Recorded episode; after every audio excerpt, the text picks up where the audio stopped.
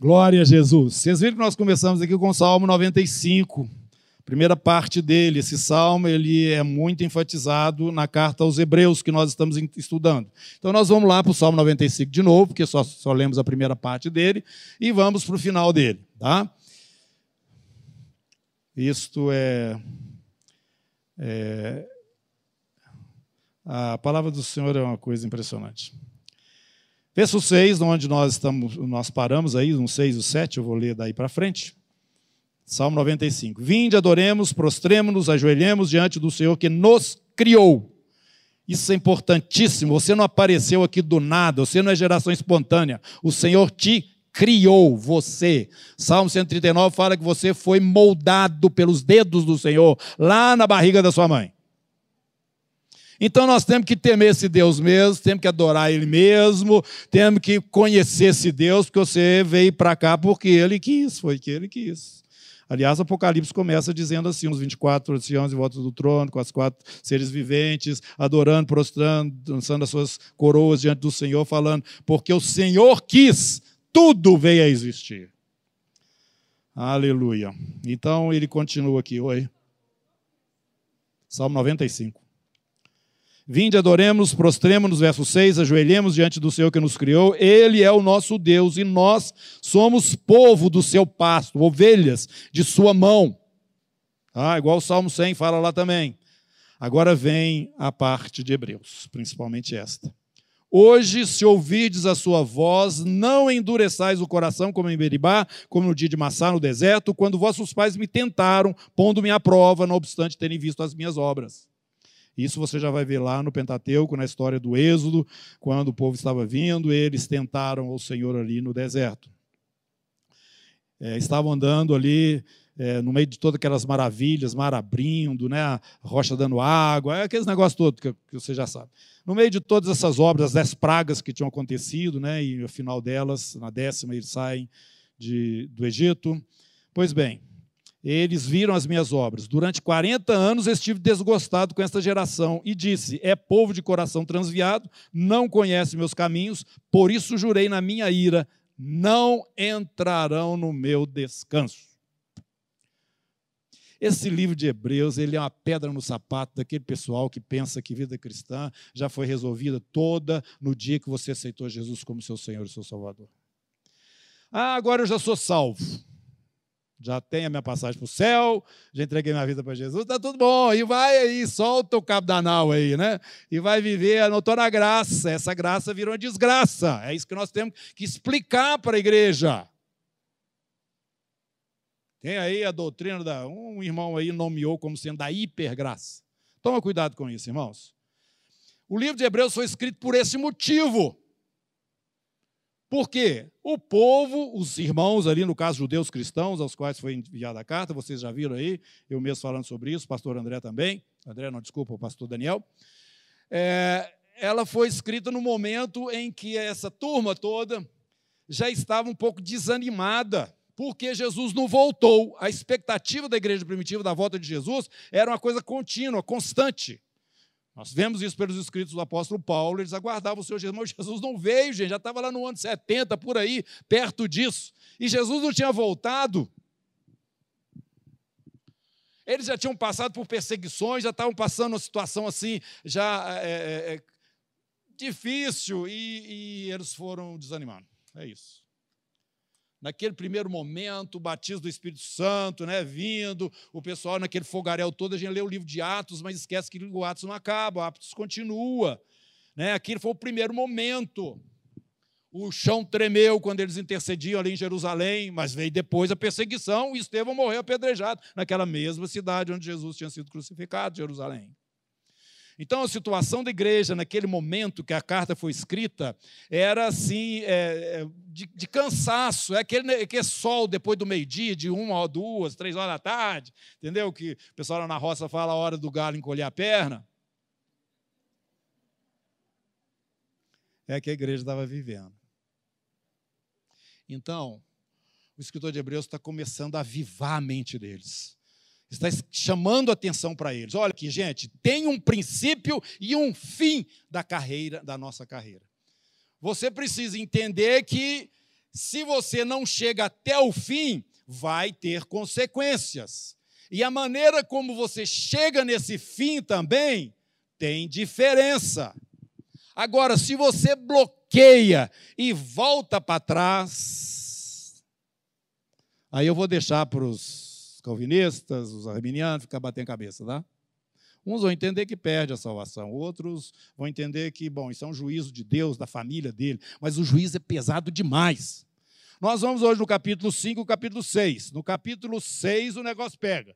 E a mesma coisa que está falando lá no 6, você vai encontrar no, no 10 também que é uma advertência forte, clara para a igreja. Mas, diante dessa advertência, o autor também mostra o, a, o poder, a força, a revelação, a grandiosidade desta revelação de Deus na pessoa deste seu filho. Como no capítulo 1 nós lemos, o que está falando lá? Nestes últimos dias o Senhor nos falou pelo seu filho. Havendo Deus outrora falado muitas vezes, de muitas maneiras, aos pais pelos profetas, lá atrás. Foi até João Batista, né? Nesses últimos dias nos falou pelo Filho. E quem que é esse filho? É o herdeiro de todas as coisas. Foi ele que fez o universo. Ele é o resplendor e a glória e a expressão exata de Deus. Opa! E ele sustenta todas as coisas pela palavra do seu poder. E ele fez uma coisa: ele purificou os nossos pecados e depois disso ele se sentou à direita do Pai nas alturas, da majestade nas alturas. É a respeito desta pessoa que eu preciso falar e quem que ela realmente é, é, significa, né? O que, que ela significa nesta revelação maravilhosa de Deus, que é a salvação através da vida dele. Este que é a expressão exata do seu ser, este que criou todas as coisas, este que mantém todas as coisas onde elas estão, e que está hoje assentado à direita da majestade nas alturas. Vamos conhecê-lo. Nós estamos dentro de uma realidade nova. Vocês precisam ter isso avivado na mente de vocês, para vocês não desanimarem, nem parar no meio do caminho. É igual aquela torcida no final da maratona, que o pessoal fica assim do lado, falando, vai mais um pouquinho, vai, você vai conseguir. Não, respira fundo, vai, já está chegando. Quando fala está chegando, falta 10 quilômetros ainda. Então, irmãos, é essa, essa situação. E eu quero falar o seguinte: eu não vejo é, quão adequado, próprio, é, é adequado e própria esta carta para nós nesses últimos dias agora. Eu vejo a igreja exatamente neste lugar nós estamos debaixo de uma pressão espiritual que dia após dia vai aumentando, e aquelas coisas maravilhosas que nós lemos na, na, Bíblia, a expectativa da volta de Jesus, ou uma vida triunfante em nome do Senhor, a unção do Espírito parece estar demorando a acontecer da forma como nós lemos na palavra, e a tendência da gente falar o seguinte: eu já orei por isso, por aquilo, por aquilo, por aquilo e não aconteceu ainda. Senhor, ah não. Ô oh, Deus, me ajuda. Olha, aquele negócio ali, ó, do outro lado da cerca, é até interessante. O diabo começa a brilhar as luzinhas do mundo. Vem cá. Afinal de contas, isso não é pecado. Mas o escritor aqui vai falar o seguinte: desembaraçando de, todo o peso e do pecado. Esse momento é um momento crítico. Crítico pelo seguinte: vocês não podem ficar parados, como é o caso que está acontecendo aí, tá? Porque isso compromete vocês. Vocês não podem de maneira alguma voltar para trás, porque tudo aquilo que vocês fizeram até agora e que tem grande galadão diante do Senhor, vocês podem botar a perder. É isso. Capítulo 10, vocês vão ver isso lá. Mas nós não somos dos que retrocedem, gente, acorda, olha a grandiosidade da obra, olha para Jesus e veja quem ele é. E agora nós entramos dentro desse livro, o autor vai começando a revelar essa pessoa para nós. Este livro anuncia e mostra Jesus de uma visão muito mais ampla do que aquela que muitas vezes nós temos, resumidamente, aquele que morreu na cruz e me purificou dos meus pecados, agora eu sou salvo. Não, é muito mais do que isso. Ele é muito mais do que isso. Então ele, o escritor vai falando o seguinte: olha aqui, gente. É, existem os sacerdotes, não é mesmo? Agora, ninguém é sacerdote porque votaram nele, ou porque ele agradou lá o rei, ou sei lá, ninguém. Para ter essa, essa autoridade, ela, ela vem diretamente de Deus. É Deus é que levanta os sacerdotes. E então ele vai dentro da lei, vai mostrando lá o que ocorre em Israel, que o próprio Deus separou dentro de uma das tribos uma tribo especial que ia tratar desta, da adoração que era oferecida a ele, e dentro dessa tribo ele trouxe uma família e através dessa família ele então colocou esses sacerdotes, homens que tinham a responsabilidade de trazer diante de Deus sacrifícios, ofertas em favor deste povo, de onde ele mesmo saiu como um, de, um deles. Mas o próprio Deus é que tinha que escolher este que era o sacerdote. O escritor então vem dizendo para nós o seguinte: olha, agora nós estamos dentro de uma revelação tremenda, maravilhosa. Porque esses sacerdotes que o próprio Deus escolheu e autorizou, eles tinham que oferecer sacrifício por eles próprios também, porque eles eram do povo, eram gente igual a eles mesmos. Mas agora, na pessoa de Jesus, Deus levantou um outro sacerdócio. Nós vamos falar mais sobre essa figura, capítulo 7, mas existe um outro sacerdócio que é o sacerdócio de Melquisedeque. Jesus era da tipo de Judá, ele não podia ser sacerdote nem aqui, aqui entre os, os homens lá em Israel, não podia ser. Só podia ser da tribo de Levi e da casa de Arão. Mas Jesus é um sacerdote segundo a ordem de Melquisedeque. E da mesma forma como Deus escolhia aqueles, Deus escolheu este, segundo esta ordem. E esta ordem é uma ordem superior à que está aqui na terra, ela é celestial. Tanto que o Melquisedeque, nós vamos ver um pouquinho mais na frente, tem princípio nem fim de dias. Está lá escrito aqui na Bíblia. Jesus, então, é revelado, Salmo 110 já está falando lá a respeito dele. Tu és sacerdote segundo a ordem de Melquisedeque. Está aí uma revelação. O autor de Hebreus está trazendo agora uma comida é, é, é, assim, consistente para aqueles irmãos que estavam andando só na superficialidade daquilo que eles tinham recebido até então, e que eles lutaram, responderam à altura, mas que naquele momento eles já estavam com as forças um pouco combalidas. Então, meus irmãos, quando nós olhamos para o autor e o consumador da nossa fé, a nossa força se renova. Quando nós começamos, eu falei aqui no princípio, quando a gente olha para a gente, a gente desanima. Mas se você olha para o seu, você não para, não. Olhando firmemente, capítulo 12, vai falar aí para o autor e o consumador da nossa fé. E vendo como que ele caminhou, nós vamos nos seus passos, andando, ainda que é, um pouco cambaleantes. E a recomendação é que nós devemos colocar é, é, força, ânimo ainda e não ficar com os joelhos trôpegos, porque se existe alguma disciplina é para o nosso próprio bem, para nos levar aos resultados que o próprio Deus tem é, e deseja de nós, porque esses resultados vão trazer uma recompensa inimaginável, inexplicável, que é a herança que Deus tem para aqueles que são chamados, aliás, predestinados, chamados, justificados, e então vai chegar o momento em que eles serão glorificados também.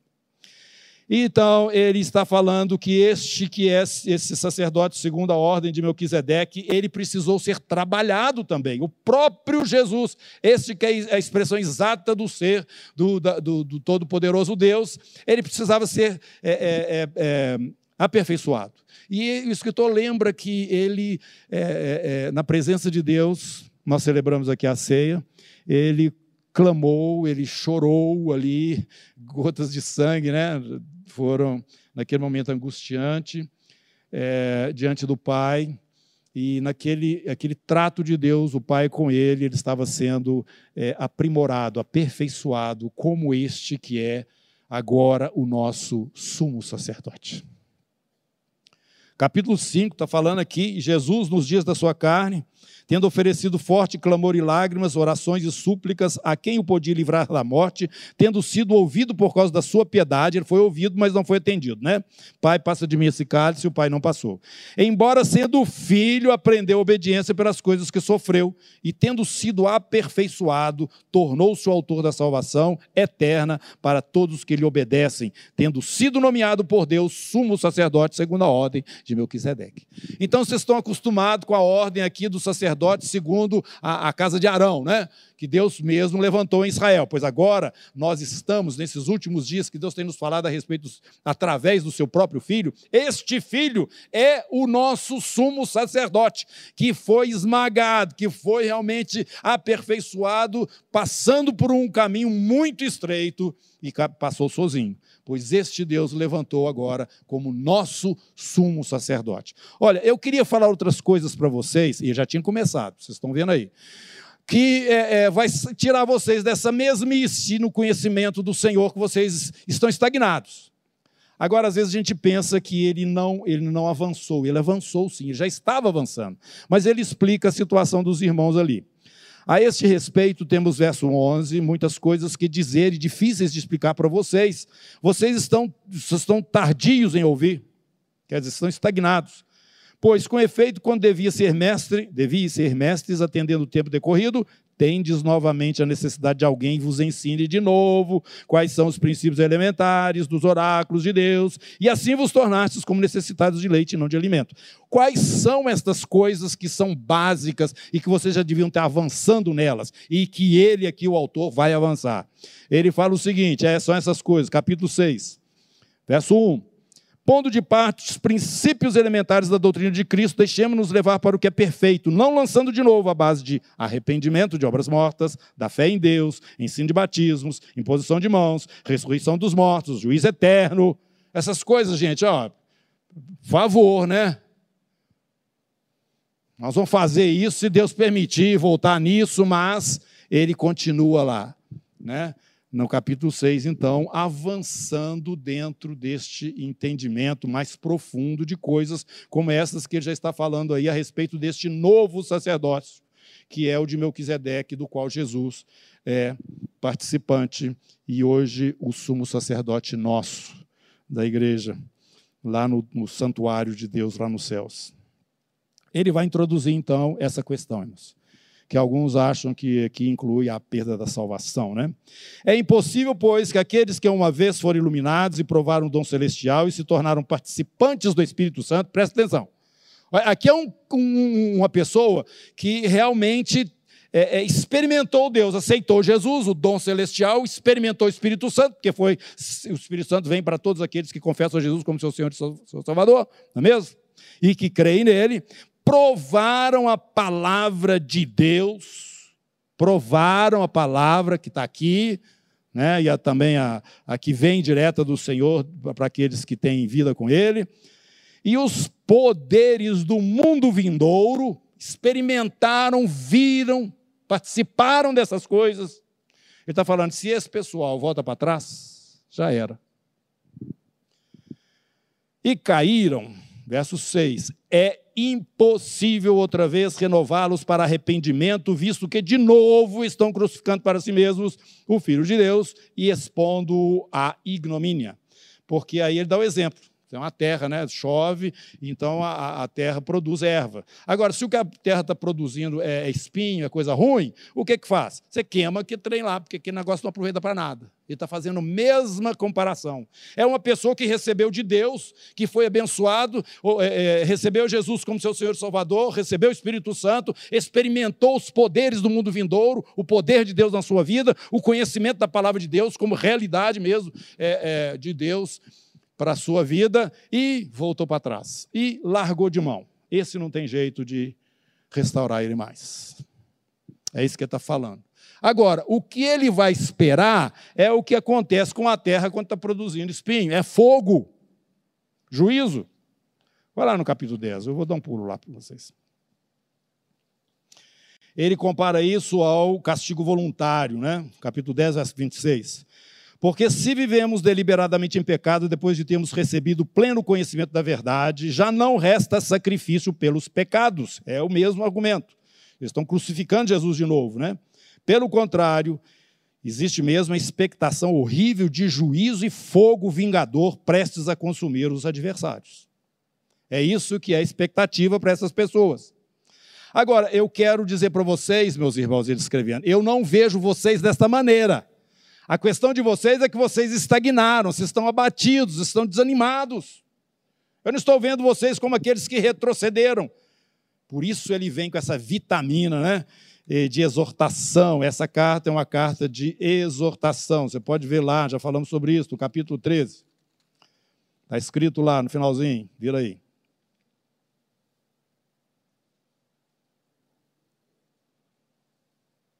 Verso 22: Rogo-vos ainda, irmãos, que suporteis a presente palavra de exortação, tanto mais quanto vos escrevi resumidamente. Mas ele está começando a trazer algumas coisas que precisam vir à tona, e então ele fala para os irmãos o que nós estamos desejando mesmo, verso 11: porém, continue cada um de vós mostrando até ao fim Versículo 16: Pois os homens juram pelo que lhes é superior, e o juramento serve de garantia para eles. Não, não é esse versículo, não. Tem mais um aqui na frente que fala até o fim. Depois nós chegamos nele. Então, é, o que nós estamos vendo aqui é esta necessidade de perseverança. Vamos falar juntos? Perseverança. Outra vez perseverança. Por que essa perseverança? Vamos outra vez lá no capítulo 10. Ela, ela vai produzindo um fruto maravilhoso. Versículo 36. Com efeito, tendes necessidade de perseverança, para que, havendo feito a vontade de Deus, alcanceis a promessa. Este é que é o ponto que eu quero trazer para vocês. Tem uma promessa. E olha que essa promessa é uma coisa tão certa e tão forte que o próprio Deus, Deus, jurou. Deus precisa jurar, gente? Não, mas esse é o argumento dele.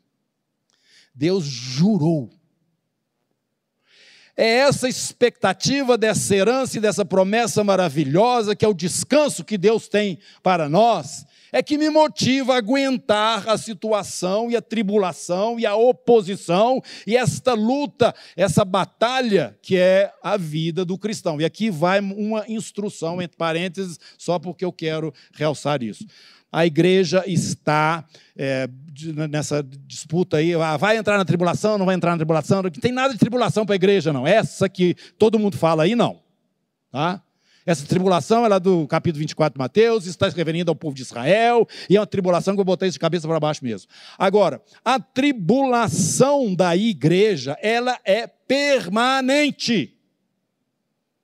Em alguns lugares ela é mais forte, em outras ela não é tanto, mas à medida que o tempo vai passando, ela vai aumentando, e você está sentindo isso.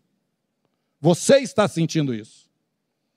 A igreja vive na tribulação. Capítulo 7 do Apocalipse, quem são esses? São os que vieram da grande tribulação, não tem nada a ver com essa grande tribulação aí de Israel e que todo mundo fala nela. Essa é a grande tribulação do período, desde o momento que Jesus sobe para o céu até o momento que ele vai arrebatar a igreja, é a nossa realidade. É a nossa realidade. Nós vivemos nessa tribulação, por isso que ela é grande. E à medida que o tempo vai passando, a temperatura vai aumentando. Por quê? Porque as forças espirituais começam a chegar mais próximas e se degladiarem nessa disputa pelo segundo céu. Então, queridos irmãos, fechando parênteses, vamos voltar aqui em Hebreus. Vocês precisam aguentar aí a luta, porque a coisa é assim mesmo. Mas a herança é maravilhosa. Capítulo 6, versículo 11. Desejamos, porém, continue cada um de vós mostrando até o fim a mesma diligência para a plena certeza da esperança, para que não vos torneis indolentes, mas imitadores daqueles que pela fé e pela longanimidade herdam as promessas. Capítulo 11 está cheio desses lá, que você vai ver lá na frente, mostrando as pessoas lá que completaram a carreira. Mas ele vai mostrar também que eles estão na dependência da nossa parte Nós também temos que correr a nossa carreira e eles não serão recompensados antes que nós terminemos a nossa. Tem uma nuvem de testemunhos no céu que estão agora olhando para nós, irmãos. E nós vamos terminar a nossa carreira também, porque eles dependem de nós. Para que isto seja completo e maravilhoso. É o que Deus está fazendo. Por isso, não volte para trás, não arrepie no meio do caminho, continue perseverando na presença do Senhor, não olhando para si mesmo, porque se olhar para você, você vai desanimar. Repito, olha para Jesus, é o que está falando. Este é o nosso sumo sacerdote. Olha, e este sumo sacerdote, ele sabe interceder por nós. Nós já vimos isso aqui, tá? Capítulo 4, versículo 14. Tendo, pois, a Jesus, o Filho de Deus, como grande sumo sacerdote que penetrou os céus, conservemos firmes, firmes a nossa confissão, porque não temos sumo sacerdote que não possa compadecer-se das nossas fraquezas. Antes foi ele tentado em todas as coisas a nossa semelhança, com o único diferencial é que ele não pecou. Jesus se esvaziou da sua glória quando ele se apresentou aqui entre nós, meus irmãos. E muitas vezes as pessoas olham Jesus como sendo um Jesus já com todo o seu poder, com toda a sua glória. Nada disso. O Pai é maior do que eu, ele está falando. Por quê? Porque largou toda a glória e veio para nascer aqui. E Jesus não sabia de tudo que ia acontecer com ele também, não. O Espírito Santo ia revelando. Jesus não tinha noção de tudo como homem que era de todas as coisas, como muitas vezes nós pensamos, porque essa é a realidade neste momento lá na glória. Mas enquanto ele estava aqui, ele estava totalmente na dependência do Espírito Santo. Então, ele está aqui nos mostrando né, que ele experimentou luta, tribulação, dificuldade, é, mas sem pecado. Mas cheguemos-nos, portanto, confiadamente junto ao trono da graça. Aqui está, meus irmãos, a chave. Vamos olhar para o Senhor Jesus, vamos olhar para o trono da graça, a fim de recebermos misericórdia e acharmos essa graça para socorro em ocasião oportuna. Então vocês não têm desculpa, existe um trono de graça. Olha para lá e visualizem a, a, a, a recompensa que está aguardando cada um de nós e recebam desse trono graça Graça. Eu quero, eu quero, eu escutei uma irmã falando isso, isso me impressionou. Irmãos, tem, tem coisas que nós fazemos e, e, e achamos que Deus vai tomar alguma ação é, dentro dessas coisas normais que nós fazemos. Eu não sei, eu acho que eu não estou explicando direito, não. A gente muitas vezes pensa que Deus vai atuar em todas as coisas na nossa vida, sem que nós busquemos por Ele, peçamos a Ele uma ajuda específica engano seu. Quando Jesus fala para que a gente, quem pede recebe, quem busca acha, que bate abre cilhar, vocês estão entendendo? É porque você foi lá. Quando ele está explicando para os discípulos a respeito do alimento, da, da, das necessidades que o homem tem, Jesus falou assim: ó, vocês não ficam pedindo a Deus pão, já está na oração, né, é, dominical, é, roupa, essas coisas. Para com isso. O vosso Pai sabe que vocês precisam dessas coisas. Vocês têm que fazer outra. Vocês têm que buscar em primeiro lugar o reino de Deus. Vai nas coisas do Pai, porque essas outras aí ele arruma para vocês. Tá? Mas existem certas coisas que ele não arruma, não. É isso que eu quero falar para você. É nesse momento que a graça do Senhor entra. Todos os dias, meu irmão, faça isso. Próximo na presença do Senhor, no começo do dia e pede a graça do Pai sobre a sua vida. Me dá graça, Senhor, para eu viver esse dia. A tua graça me dá ela para viver esse dia. Isso vai começar a fazer diferença.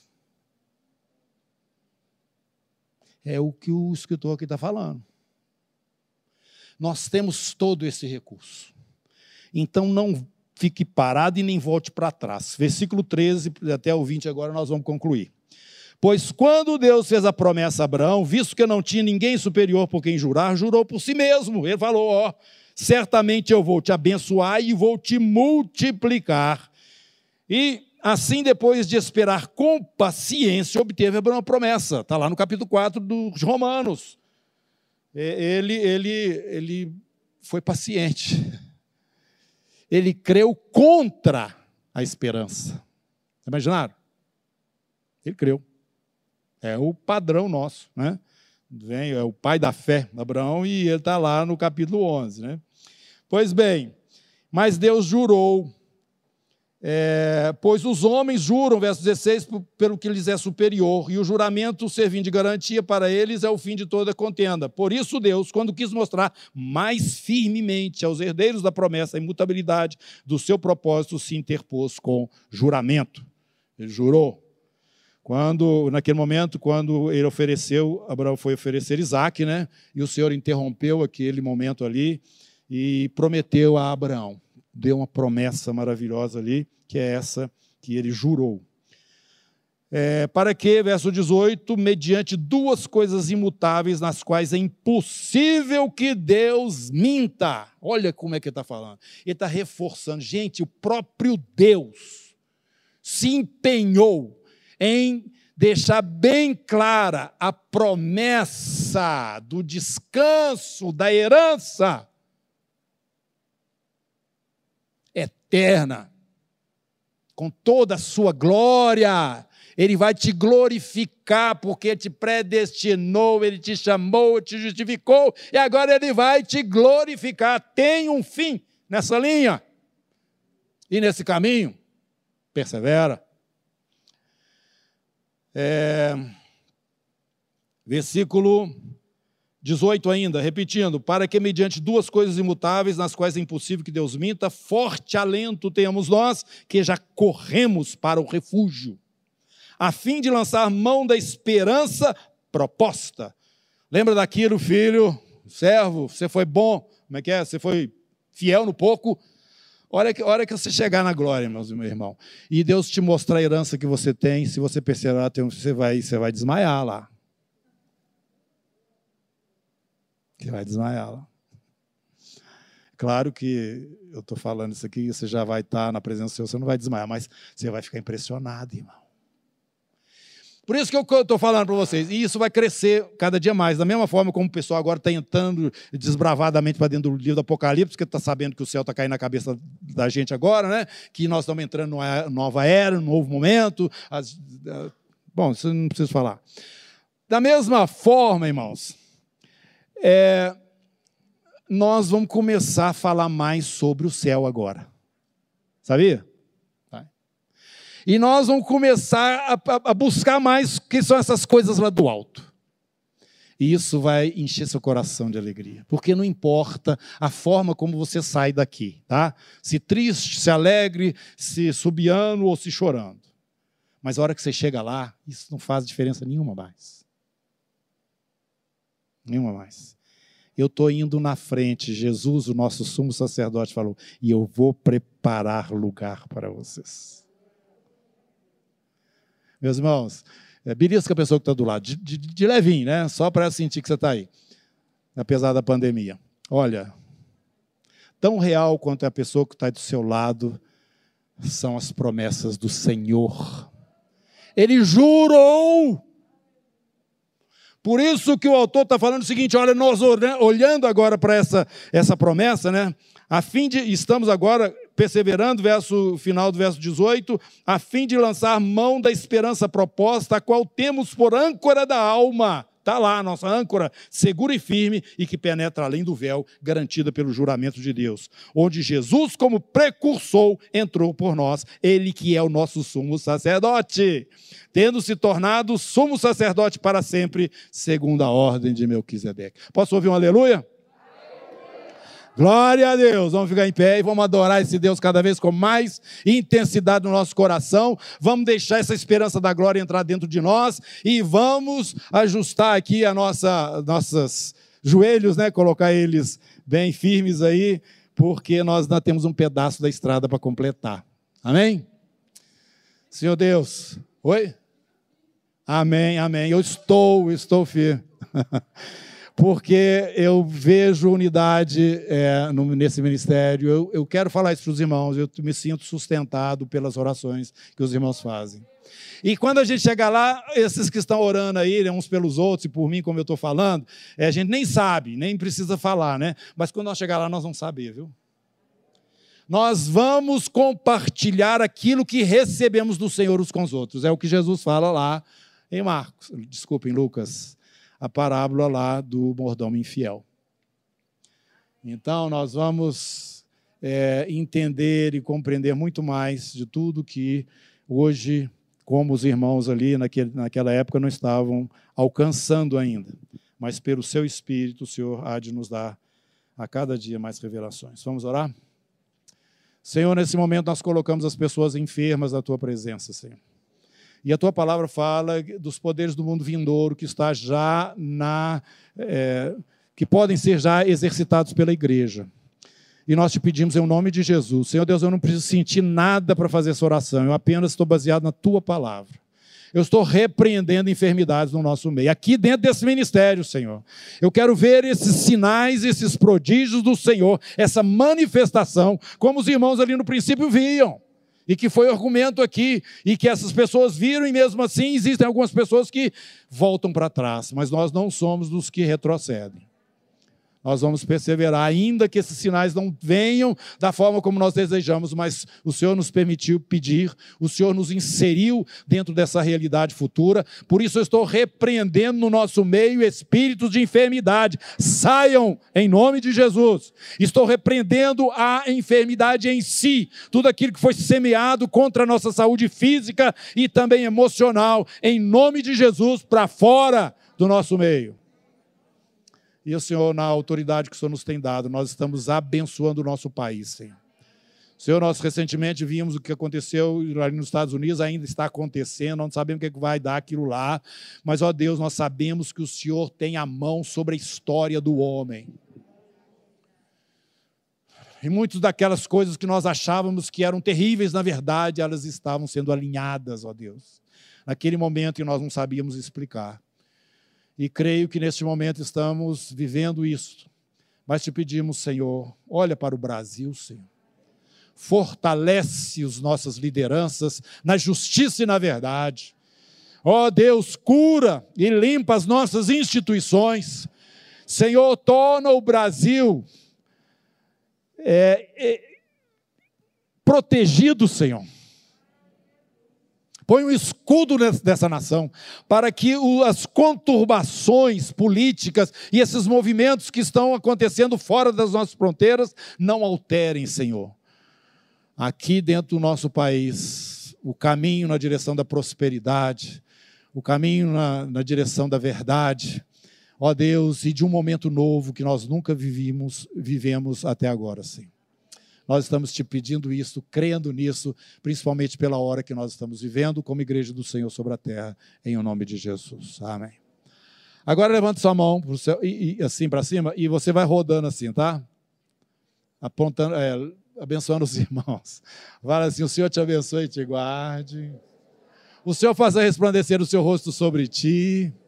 O Senhor tenha misericórdia de ti. O Senhor sobre ti levante o seu rosto e te dê a paz. Amém. Um abraço, a semana maravilhosa na presença do Senhor.